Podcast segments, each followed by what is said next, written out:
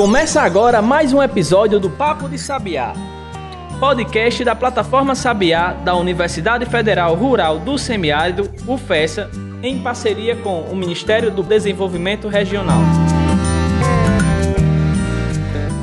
Olá pessoal, começando mais um episódio especial do nosso Papo de Sabiá. A gente está na pegada do Setembro Amarelo, né? A gente está no mês de setembro e o nosso especial desse mês é sobre saúde mental, Gianberg. Tudo bem com você? Tudo tranquilo e vamos torcer para que todo mundo esteja bem nessa pegada do Setembro Amarelo aí, o cuidar das pessoas. Eu já ia perguntar, você está com a sua saúde mental em dia, Gianberg? Sim, sim. Foi uma época difícil aí, né? Com muita gente com muita atribuição, esse período de pandemia, mas a gente tem dias bons e dias ruins, mas vamos vivendo bem. Altos e baixos, né? É. Bom, a gente ouviu no nosso primeiro especial, né, desse Setembro Amarelo, a psicóloga Sandy Souza, né, no primeiro episódio, e hoje a gente continua falando é, sobre saúde mental, mais naquela pegada da academia, né, de estudos, falando sobre a psicologia, vamos dizer assim, num teor mais moderno. Hoje a nossa convidada, Mônica Almeida, que é a psicóloga da casa, da Pró-Reitoria de Assuntos Estudantis da Universidade Federal Rural do Semiárido. Mônica, Seja bem-vindo aqui ao nosso episódio. Olá, é um prazer estar aqui novamente, né? É um prazer estar aqui com o professor Jean Berg, com, com a Adams. É sempre, é, é sempre satisfatório, né? Poder estar com vocês conversando sobre saúde mental, sobre é, academia e sobre é, assistência de uma maneira geral, né? Isso é muito satisfatório. Exatamente, sempre muito válido, né? E é uma, uma conversa aqui, um bate-papo super salutar e é justamente é, é esse diálogo, essas conversas que a gente necessita, né? Principalmente para, enfim, lidar com essa questão da saúde mental mental. Mônica, antes da gente entrar aqui no assunto da saúde mental, eu queria que você se apresentasse. Quem é a psicóloga Mônica Almeida? Vamos lá, né, gente? Eu não gosto dessas apresentações mais formais, né? Mas a gente vai. Seja vai... bem formal. é. Mas eu me chamo Mônica, Mônica Rafaela de Almeida, né? Sou psicóloga da Pró-Reitoria de Ações Estudantis aqui da UFESA, tenho mestrado em Psicologia Social pela Universidade Federal da Paraíba e doutorado em Psicologia pela Universidade Federal do Rio Grande do Norte. E a graduação eu fiz também na Universidade Federal da Paraíba, fiz a formação em psicóloga e a licenciatura em psicologia. Também na época lá tinha a licenciatura. Mônica, e você como psicóloga da universidade deve ter ouvido, escutado várias histórias, vários relatos. Como essa campanha do Setembro Amarelo ela vem a contribuir com esse público mais jovem, esse público que é da universidade, que a gente até conversou na, no episódio passado, Adams, com, a, com a, a Sandy, sobre isso, né? Como é o impacto nos jovens que ficaram privados da relação social, que ficaram privados de uma série de coisas, além das responsabilidades que a vida remota nos trouxe. Como é que vocês enfrentaram isso enquanto serviço de psicologia da universidade? Assim, professor Jean, na verdade a gente percebe que houve um impacto né, na, na vida das pessoas, essa mudança de realidade, né, a, a dificuldade de, de, ter esses contatos sociais, porque o contato social é fundamental para a nossa formação enquanto indivíduo, né, para nossa, a nossa relação e o nosso desenvolvimento enquanto indivíduo. Né? Então, o contato social ele tem um, um elemento fundamental no nosso processo de desenvolvimento, então assim, a gente percebeu que, a, que houve uma, que afetou demais as pessoas, né, os nossos estudantes eles trouxeram muitas queixas dessas dificuldades, da monotonia, né, era um elemento que trazia, que, que ainda traz também, né, porque apesar da gente ter, ter tido uma mudança significativa nos últimos tempos em relação à, à pandemia, né, houve uma melhora nos casos devido à vacinação, à ampliação da vacinação, mas a gente ainda está nesse processo de, de ter casos ainda, né, as pessoas ainda estão com certas dificuldades, com algumas restrições, né, então isso afetou os jovens, né, os estudantes de uma maneira geral, as pessoas adultas também, né, porque é uma mudança de rotina, uma mudança de vida, e as pessoas tiveram que criar novas estratégias, né, para poder viver, para poder se relacionar, né, as estratégias remotas, digitais, né, que a gente conhece também, né. uhum. né. Então, assim, foram processos que afetaram as pessoas, mas que a gente é, percebe que houve uma, teve o um lado positivo de buscar novas formas de interação. A maioria das pessoas conseguiu reagir, né, buscando essas alternativas Exatamente. e vai sempre tem, cada um reage de uma forma, sempre tem situações em que você precisa de uma atenção especial. E durante esse período, houve um aumento dessa busca pela, pela, por, pela atenção, pela ajuda? A gente percebe que sim. Na verdade, a gente percebe que se manteve, né? Na verdade, a gente sempre teve uma busca muito grande pelo serviço de psicologia na UFESA. Então, assim, isso é positivo, isso é sinal que as pessoas estão querendo procurar e cuidar da saúde mental, né? Os nossos estudantes. Tem também uma busca muito grande entre os servidores, né? A nossa colega que acompanha os servidores. Então, assim, o serviço sempre foi muito demandado, né? Então, e não foi diferente na pandemia, né? Durante a pandemia também houve essa, essa solicitação de demanda. A gente acha que é, se similar ao que era presencial, né? Então isso é positivo, a gente vê como positivo porque as pessoas não deixaram de buscar o cuidado em saúde mental, né? É, é, Mônica, em relação à questão da psicologia em si, como é que essa área da saúde, ela, enfim, é, se comportou nesse período de pandemia? Como é que ela se, se integrou, né? Porque a gente sabe que muitas pessoas, muitas profissões, áreas, serviços, trabalhos, teve que se adequar a esse momento, né? E a psicologia, como é que ela se adequou, se adequou, né, a essa questão dos serviços remotos, das atividades não presenciais? Eu acho que a psicologia ela teve que se readaptar, né? Teve que se inovar, teve que criar estratégias para cuidar do, do, seu público específico, né? Para cuidar da saúde mental. Porque na psicologia a gente tem muita necessidade da, da presença, né? A gente tem muita necessidade de, do contato pessoal, né? E aí, para algumas pessoas também, a grande maioria das pessoas sentem essa necessidade, né? Do contato, da proximidade. É e a, e a relação né, entre o profissional e, e, o usuário ela é uma relação que muitas vezes se dá no, no contato pessoal. Né? Então, a gente teve que se reinventar, criar algumas estratégias para poder facilitar e aproximar as pessoas, para que esses vínculos pudessem ser mais, mais duradouros. Né? E aí, os serviços remotos eles, eles foram ampliados. Né? Na verdade, o serviço de atendimento é, online sempre existiu. Na verdade, existe desde 2003, né? já foi liberado pelo Conselho desde 2003 mas aumentou agora, né? Tanto é que, se vocês forem ver lá no, no site do Conselho Federal de Psicologia, é, é, aumentou o número de profissionais que passaram a fazer esse serviço de forma remota, né? Então, isso mostra que houve uma necessidade de reinvenção, de rea, readaptação assim como as outras profissões, né? E a psicologia tem muito a contribuir nesse processo de, de, de, de cuidado em saúde mental, de suporte, de apoio, de escuta qualificada, né? Então a gente sabe que isso é fundamental e também de melhoramento, né? Nas relações é, sociais, pessoais, nas políticas públicas, né? E, e do outro lado, né? A, a, os pacientes, os clientes, né? O público ele sentiu uma certa resistência também diante dessa nova modalidade no que, no que se refere à psicologia, esses atendimentos psico, psicológicos, né? Muita gente pensa assim, poxa, é atendimento presencial, será que funciona? Será que presta? Né? A gente está tão, enfim, voltado a essa questão do virtual, enfim, mas quando a gente parte para a consulta, né, para essa parte clínica, médica e tal, a gente sempre pensa isso. Como é que um médico, como é que um psicólogo vai fazer suas atividades, vai realmente saber o que, é que eu estou passando de uma forma virtual? Há essa, é, essa resistência por parte do público? A gente percebe uma certa resistência de algumas pessoas, né? A gente percebe pontos positivos e negativos. Existe uma certa resistência por, por uma questão que a gente percebe, a questão das condições em casa, porque muitas vezes você, mesmo sendo um serviço online, remoto, você não tem um espaço que você possa preservar aquele momento de atendimento. Então, às vezes, acaba sendo um, um inconveniente, né, o serviço remoto, porque você não tem um espaço adequado para você ter aquela, aquela oferta daquele serviço, né? Porque a gente sabe que o serviço de psicologia, ele precisa de um espaço em que você possa ter é, a garantia do sigilo, né, do anonimato, né, a, os cuidados com a ética, né. E às vezes você está falando sobre a, a dificuldade de relação com sua família e sua família está ali ali do lado, às vezes entra no local onde você está sendo atendida. Então, assim, às vezes tem essas dificuldades da questão, da questão do espaço.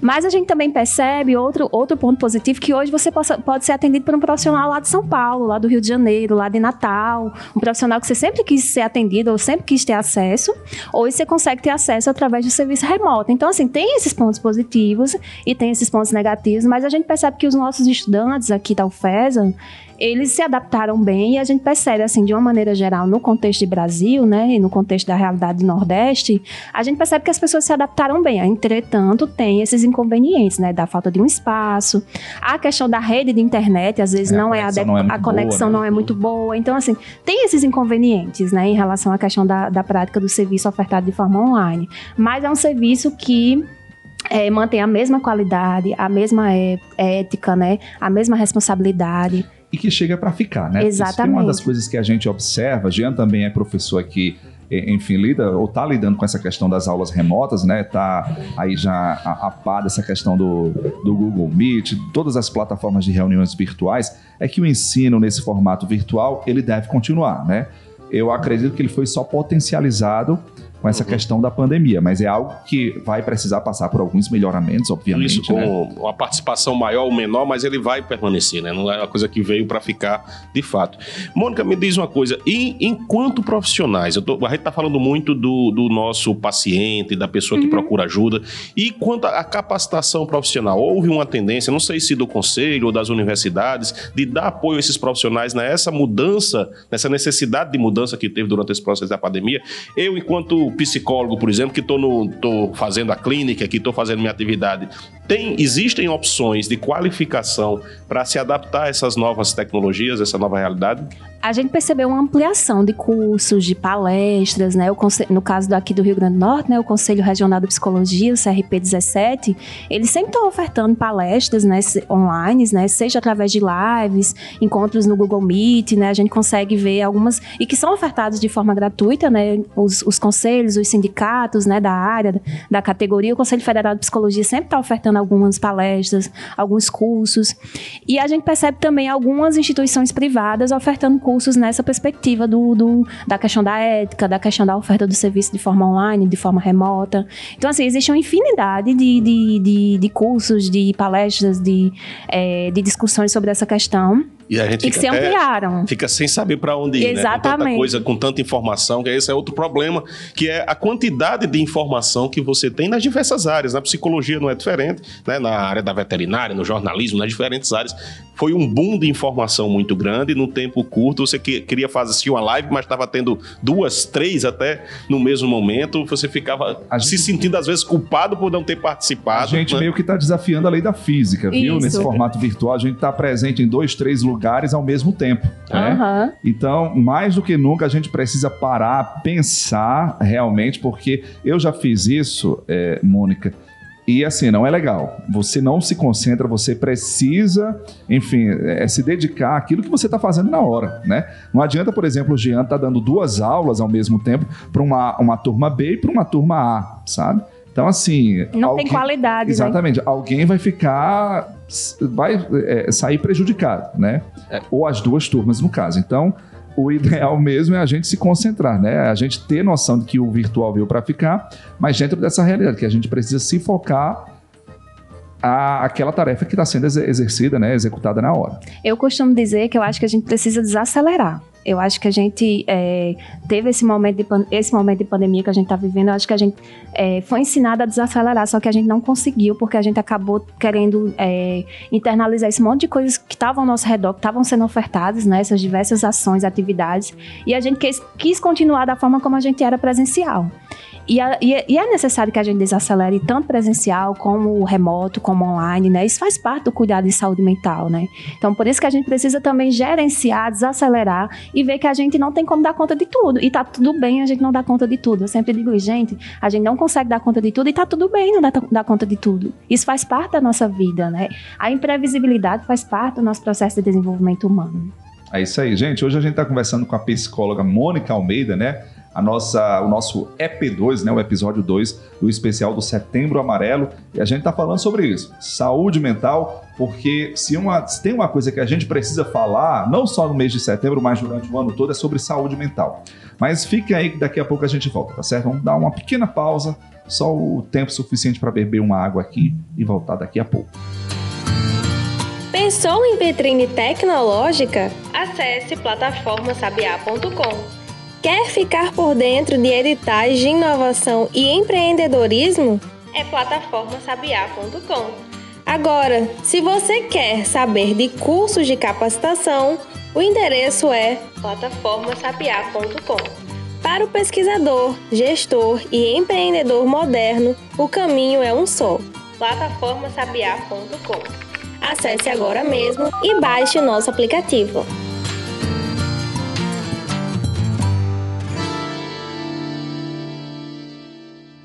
Então, estamos de volta com o Papo de Sabiá, hoje conversando com Mônica Almeida, psicóloga, dentro da nossa programação especial para o Setembro Amarelo, né? Quem não escutou o primeiro episódio, esse é o segundo, quem não escutou o primeiro episódio, vai lá, escuta e escuta os demais também, tá? Uma programação muito rica e necessária nesse momento. Eu queria voltar no que a gente encerrou o bloco passado, né? Essa organização do tempo. E aí, quem nunca participou de uma reunião, respondeu um WhatsApp, fez uma ligação, tudo ao mesmo tempo, e você é citado na reunião e diz, opa, né? Foi que eu perdi aqui. É, inclusive, a gente está fazendo isso aqui agora. A gente está gravando esse episódio. De vez em quando dá uma, uma olhada aqui no celular, no WhatsApp, responde, né, Gilberto? e eu tô de olho em vocês dois, viu? Mas aqui. Essa organização do tempo, isso tem, tem um, um, um, um lado psicológico também, né? Como é que é feito esse trabalho? Ou existe algum ramo da psicologia para que trabalhe esse tipo de organização das pessoas nesse momento mais necessário do que nunca? Tem, tem sim. Tem um pessoal que estuda muito sobre gestão do tempo, né? A gente, inclusive, faz aqui na universidade alguns encontros e oficinas sobre gestão do tempo, né? Que é ensinando algumas técnicas de como melhorar a gestão do tempo, de como organizar melhor esse tempo, né? De como gerenciar melhor esse tempo, né? Existem algumas técnicas, né? Poderia dar um programa, viu, professor Jean? Só a gestão do tempo, né? Só sobre gestão do tempo, né? Porque é algo bem interessante, eu acho que, que interessa a muita gente, né? Tem um, tem um, um, um, um texto, né? Um livro de um, de um profissional profissional, que não é da psicologia, mas que é o, o. Tô tentando lembrar agora o nome dele, que é sobre gestão do tempo, um livro especificamente sobre gestão do tempo, que é o Christian não consigo lembrar do sobrenome, mas é. Você coloca lá no Google, né? Gestão do tempo, Christian vai aparecer que ele traz algumas dicas. Inclusive, vocês conseguem encontrar é, o livro, eu acho que consegue baixar o livro PDF, em né? PDF. Uhum. Exatamente, que ele traz algumas dicas de como, de como gestar, gerenciar melhor essa questão do tempo, né? Eu só não estou lembrando o sobrenome, mas Adam vai me ajudar aqui na, na busca, na pesquisa. Já, a, a Já estamos aqui. Esse eu acho, né, para poder ajudar. A produção, né? Vamos uma coisa que. Produção, nos ajude aí. Com certeza. Já colocando aqui, Christian Barbosa? Isso, exatamente. Christian Barbosa. Ele é um pesquisador da área de gestão do tempo. Ele não é psicólogo, mas a gente utiliza muito o, os, os, materiais e textos dele. Tem, tem, alguns, tem um livro também que é muito legal sobre gestão do tempo, que, eu, que é de um americano também, mas eu não estou lembrando o nome. Mas se vocês colocarem gestão do tempo no Google, vocês conseguem encontrar na Amazon. Sempre se você colocar gestão do tempo, vai aparecer vários livros. Aí tem esse livro do, do Christian, né, que vocês conseguem também. E tem esse livro de um americano que, que o livro é Gestão do Tempo. O que é mais importante? Quais são suas prioridades? Quais são né? suas prioridades, exatamente. Mônica, é, uma das coisas que a modernidade trouxe foi é, essa questão né, da, da, da, sensação de escassez do tempo. Uhum. Mas, em contrapartida, essa própria tecnologia ela lhe oferece muitas ferramentas de como você organizar, como você bem falou, é a questão do tempo. Né? Por exemplo, você tem, vê no YouTube é, uma infinidade de palestras, de dicas, de orientações, enfim, de, de, de, de suporte, de consultorias nesse sentido. A, a, a, essa ferramenta do, do, do, do, virtual, né, dos vídeos que a gente tem hoje à disposição, das postagens, é uma boa saída, pode ser, pode ser representada como uma estratégia eficaz nesse quesito hoje de, da modernidade, de escassez de tempo, de saúde mental também. Eu sempre costumo dizer que a gente precisa é, reter o que é bom dessas informações, né? A gente precisa ver o que, é que se aplica pra gente, porque existe muito, muitas coisas e não existe uma receita de bolo. Cada pessoa vai ter é, uma característica, uma forma diferente de gerenciar seu tempo. Então a gente precisa também entender que a, aquela imensidão de informações, de estratégias, de, de indicações que existe na rede, não necessariamente vai se aplicar para todo mundo. Então não existe uma receita, não existe uma forma certa de fazer. É o que se aplica e o que melhor se organiza para você gente dá o quê? Orientações. As orientações elas vão ser para você guiar e organizar, gerenciar da melhor forma possível, né? É verdade. Inclusive, só fazendo um parênteses, Jean, eu sou muito curioso em relação a essa questão dessas temáticas e vídeos e tal. Aí eu estava explorando o YouTube, né? O YouTube hoje tem vídeo, gente, para tudo que você possa imaginar, né? Aí eu vi lá músicas para você fazer o número 2 sossegado no banheiro. né? Eu digo, meu Deus, eu não testei, gente, mas enfim, eu fiquei curioso. É, a pergunta aí, assim, a próxima pergunta era: você testou, funciona? Né?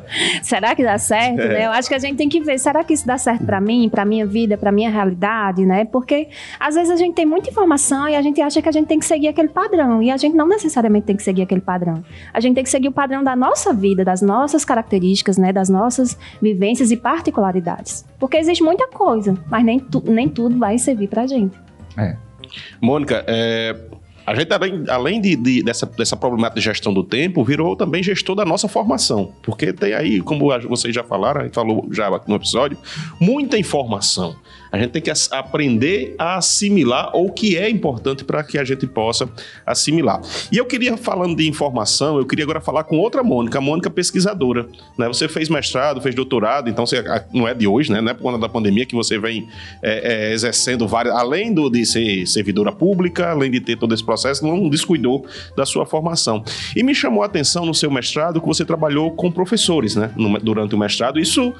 Lá em, em- 2010. há 10 anos, mais ou menos, né? Você concluiu o Não sou mestrado. tão velha não, viu, gente? É, é porque ela começou muito jovem, né? Ela é como, precoce. como nós, todos aqui começamos muito jovem. Mas o, o- o que é que você vê? Você também já deu aula na, na es- especialização para professores. Como é que o nosso professor, que está hoje trabalhando com os nossos alunos, sejam professores públicos ou privados, como é que houve essa mudança de comportamento para os professores? O que foi a realidade que você observou e o que é que você tem hoje enquanto pesquisadora da área de psicologia? A gente estudou, né, sobre as condições de saúde e as condições de trabalho dos professores lá em 2010, né, foram professores de escolas públicas do ensino fundamental especificamente, mas que dá para remeter, né, todas as situações, né. A gente percebeu um índice de adoecimento muito grande que existe também no ensino superior, que existe também no ensino médio, né. Existe tanto na educação básica como na educação superior um adoecimento dos professores e que está relacionado com as condições de trabalho, né. As condições de trabalho interferem diretamente no adoecimento. E na pandemia, a gente percebeu que as condições de trabalho elas se precarizaram cada, cada vez mais. Então, já havia uma precarização das condições de trabalho dos professores e na pandemia essa precarização se ampliou.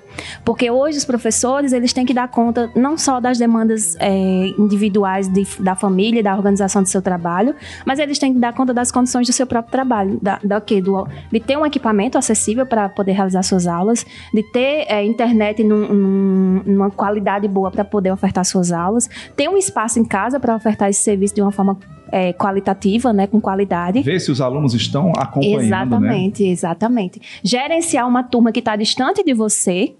Gerenciar o aprendizado de uma turma que está distante de você, que já era difícil em sala de aula, né? O professor Uhum. Jean Berg sabe, sabe muito bem disso, que ele vivencia isso no cotidiano. Imagine de forma remota, né? É bem mais complexo. Você tem que criar diversas estratégias para manter os alunos ali de forma remota, é, atentos, né? Se já era difícil é, de forma presencial, imagine de forma remota. Então a gente, a gente percebe que uma- aumentou a precarização e mesmo assim esses professores continuam ali na linha de frente, E, é, ofertando suas aulas com qualidade. e aumentou também uma certa pressão, né? Porque é, a sociedade meio que coloca essa responsabilidade da educação, Jean daqui ele pode falar até mais com mais propriedade sobre isso, da formação, da educação da, da pessoa, né, do aluno, como se fosse algo realmente exclusivo da ó, responsabilidade do professor. Estou entregando o meu filho aqui, estou entregando, eh, enfim, o, o meu menino, a minha menina, forme ele aí, e se ele não se formar, se ele não for um cidadão, é, é, enfim, educado, formado, a culpa vai ser sua. Então não é bem assim, né? O professor também está absorvendo isso e está sendo uma sobrecarga gigante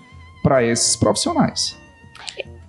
E só complementando o que Adams falou, Mônica, antes de você falar, a gente vê essa pressão muito grande. Eu conheço professoras, né, que do ensino básico público, né, de, de prefeitura e tal, que ela teve que ir na escola, da- da- na casa, aliás, do aluno, saber por que que fulano não está acompanhando, por que João não está assistindo minha aula, e chega na casa da- da- do, do, do aluno, né, a criança lá de 7, 8 anos, diz, não, eu, eu tenho quatro filhos e só tenho um celular. Então não dá para todo mundo assistir, o mais velho é o que está assistindo aula. Porque a, a na família ela tem a sensação de que aquela criança mais velha é que precisa da educação, os demais, por falta de condição de assistir. E isso causa um, um transtorno para o pro professor, uma sensação de, de impotência, foi isso que essa pessoa me relatou, muito grande. Porque ela não tem como fazer diferente daquilo. Então, é, ainda tem essa pressão psicológica que acaba, o que Adams falou, é extremamente relevante. Você acaba se sentindo culpado por isso. Né? Culpado por não estar transferindo ou não estar compartilhando o seu conhecimento ou a sua turma não conseguir acompanhar esse, esse momento, né? E eu acredito que isso mexa muito com a saúde mental desses professores. Exatamente. Eu acho que, na verdade, é, além dessas condições, a gente percebe também, como você falou aí, eu percebo também muitos professores que têm que, que, que eles tiveram que ir de casa em casa entregar as atividades, né? Os professores da rede básica de ensino. Eu percebo isso Muitos Com- chegam a imprimir o material. Imprimir o material com seu próprio Os dinheiro. alunos não têm acesso, exatamente, por conta própria, entregam as atividades impressas para os alunos, por quê? Porque eles não têm a- o acesso adequado em casa. A gente percebe que, na verdade, Adams e professor Jean, é um sistema que adoece, que adoece os professores, que adoece os estudantes. Eu acho que a gente precisa pensar no, no tipo de educação que, em que o adoecimento ele possa ser minimizado, né? Porque a gente percebe que os professores estão adoecidos e os alunos também estão. Então, o problema não são os professores nem os alunos, o problema é o sistema, o problema é como as coisas estão sendo gerenciadas e organizadas, que já existiam antes da pandemia, só potencializou a pandemia algo que já existia.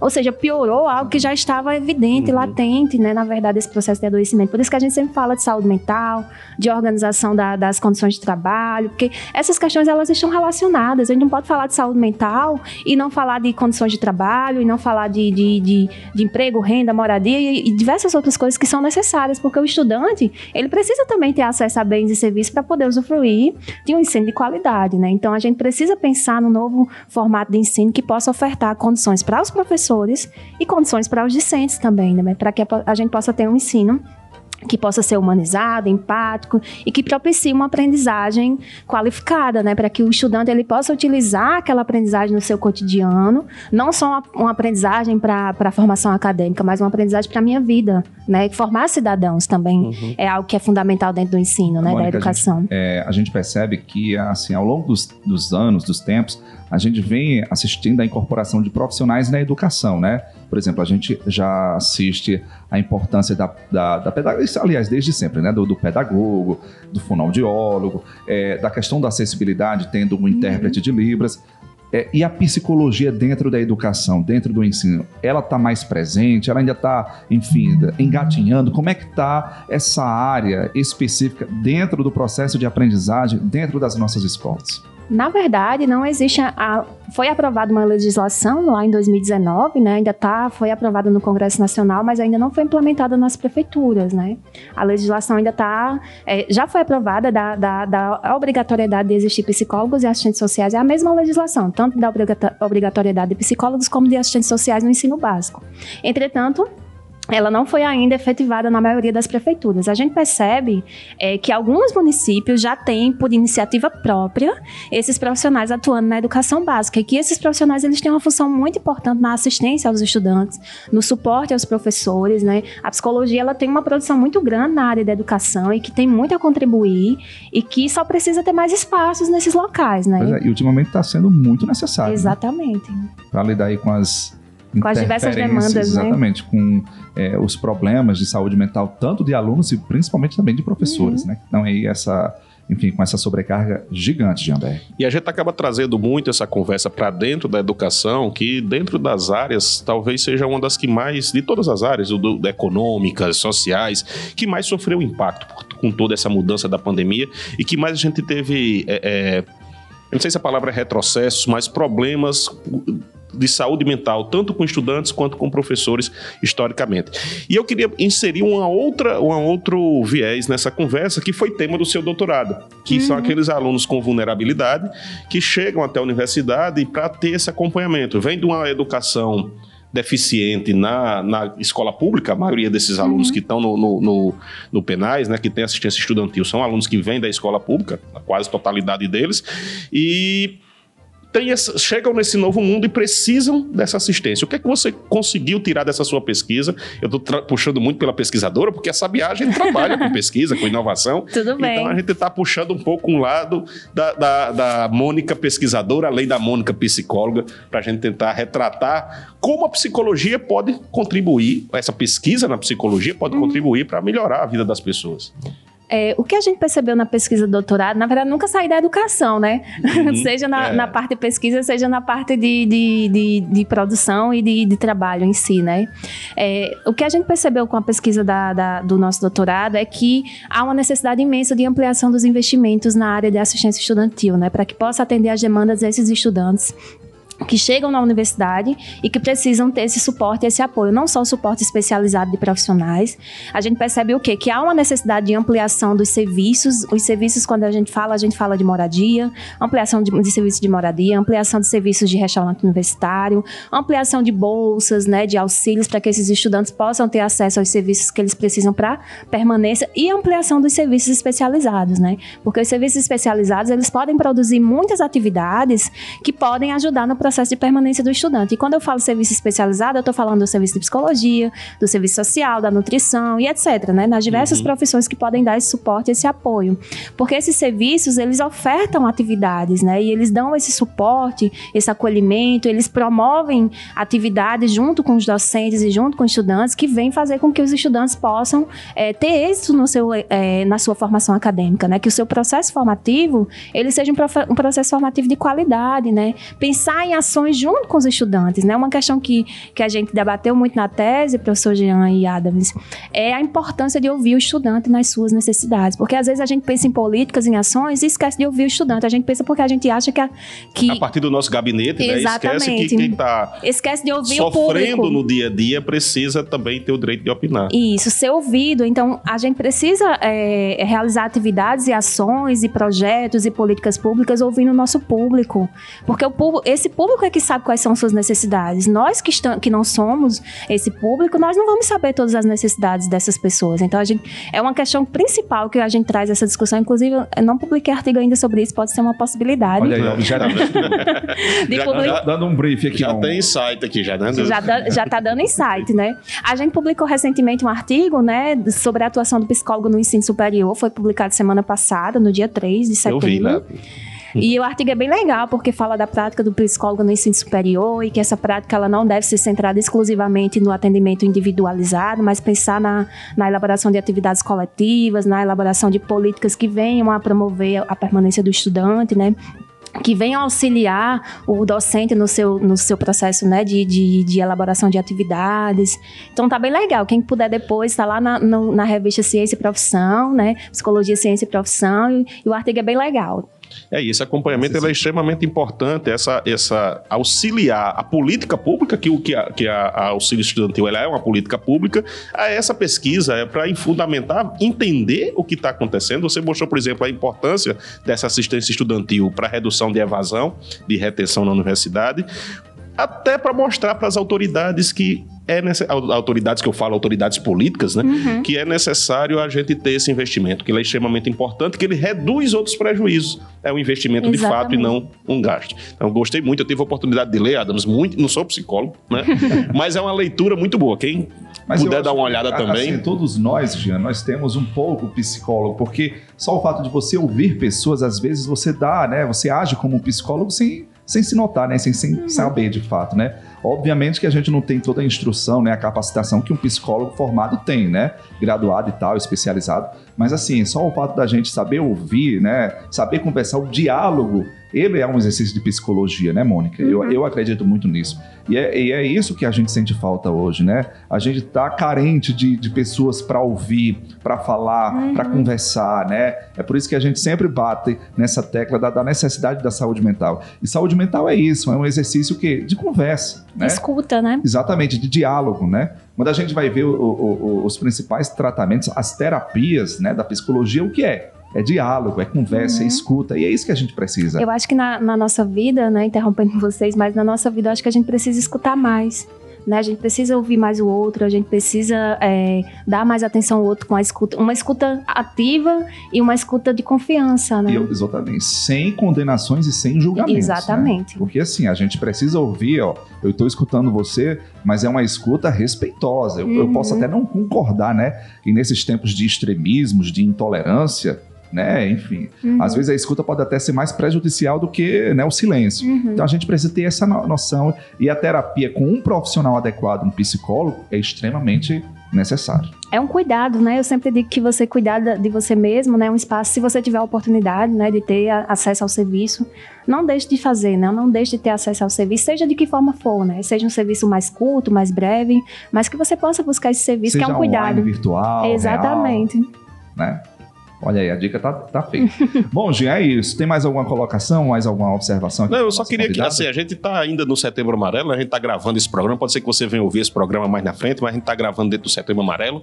E eu queria que você destacasse um pouco só essas ações para que a universidade tem feito para a comunidade externa, deixasse o recado, onde é que o pessoal consegue Sim. encontrar informação, onde é que eu vou poder ir lá no YouTube, dentro dessa que a gente conversou, uhum. dessa gama de informações, onde é que eu vou poder pensar o, a boa programação que a gente tá na, Toda na UFES hoje de contatos. Do Setembro Amarelo. Eba! Já ia pedir espaço para isso. Gente, nós estamos fazendo diversas ações nesse Setembro Amarelo, né? E elas vão ficar gravadas lá no YouTube da Psicologia Pro UFESA. Então, se inscrevam no YouTube da Psicologia Pro UFESA. Sigam a gente no Instagram, né? psicologia.fesa. Nós estamos fazendo diversas ações, palestras, né? Que são, estão sendo transmitidas pelo YouTube. A primeira palestra foi transmitida eh, na semana passada, no dia 10, e, o nome, e a palestra teve como título, né, eh, Saúde Mental e Autocuidado em Tempos de Pandemia. Então, se vocês não, não assistiram, se puder assistir lá no canal da Psicologia. Próxima semana, no dia 20, nós teremos uma outra palestra às 15 horas. E é falando sobre a importância das emoções para o bem-estar. Então vai ser muito legal se vocês puderem assistir. Se não puder, assista depois, vai ficar lá no canal. E do- é, no dia 28 nós teremos a última palestra que vai ser sobre o quê? O amor no cuidado das dores do luto, né? Vai ser também bem legal no dia 28 às 15 horas. E ao longo desses dias, né, quem acompanha é, o, o, o psicologia.fesa, nós estamos colocando cards, vídeos informativos todos os dias, gente. Todo dia, vocês, vocês vão ver lá várias informações importantes sobre o Setembro Amarelo. Sigam a gente. E nós estamos, professor Jean e Adams, lançando semanalmente alguns desafios. Semana passada foi o desafio da, é, da atividade física e a importância para a saúde mental. Essa semana tem um desafio que eu não vou dizer para vocês irem lá olhar. E na outra semana vai ter. Então, toda semana tem um desafio para vocês praticarem, marcarem a gente. Então, tá uma programação bem legal, construída por muitas pessoas e por uma equipe multidisciplinar. Show de bola. A programação tá muito boa mesmo. Eu sou, já sou seguidor, né? Você já é seguidor também, Adams? Do, do Psicologia UFESA? Tá na hora da gente. Psicologia.ufesa, né? Psicologia.fé. O Tá na professor Jean tá sempre repostando, viu? Nossas... Exatamente. Tá na hora da gente fazer, sabe o que, Jean? A gente seguir os desafios aí, ó, da É psicologia. Também é acho. É verdade. O desafio aí da atividade física. E o de amanhã, viu? Amanhã é surprise. Gente, é Amanhã eu isso. digo o dia, dia, no caso vocês vão escutar depois, mas vai ficar lá o vídeo, né? É. Que amanhã vai ter o desafio do dia 14, depois vai ter o do É, dia. no dia 14 de setembro. Né? Se ficou Isso. curioso, vai lá no, no, No Instagram. no Instagram da, da, da Proai, tá certo? E vê o. Da desafio. Da psicologia.fé. psicologia.festa, gente. É isso. Mônica, obrigado. Mais alguma, alguma informação, algum comentário aqui para o nosso episódio de hoje? Eu só gostaria de agradecer a oportunidade, né, ao professor Jean e a Adams, que sempre é um prazer estar aqui com vocês e estar falando sobre um tema que, que, que, que faz parte da nossa vida, né? Acaba quando a gente pesquisa e a gente estuda e quando a gente trabalha, não tem como não fazer parte da nossa vida, né? E aí eu queria dizer a vocês que vocês se cuidem, né? Cuidem de vocês, cuidem do outro, continuem usando máscara, né? Continue lavando as mãos, usando álcool, cuidando de si, cuidando do outro, né? Porque a pandemia não acabou ainda, mas a gente vai conseguir vencer. Vai sim, vai dar tudo certo. Vamos embora, Jean. Sim, vamos embora e mais uma vez com conteúdo riquíssimo. Não deixem de ouvir, não deixem de ouvir os outros episódios da- do, do especial Setembro Amarelo do Papo de Sabiá. Muito obrigado, Mônica. É isso, gente. Se cuidem. Até o nosso próximo episódio. Valeu, abraço. Você ouviu Papo de Sabiá, podcast da plataforma e do Instituto Sabiá da Universidade Federal Rural do Semiárido, em parceria com o Ministério do Desenvolvimento Regional. Contribuir para este podcast, Diego Farias, na edição de áudio. Siga o nosso conteúdo nas redes arroba Plataforma Sabiá.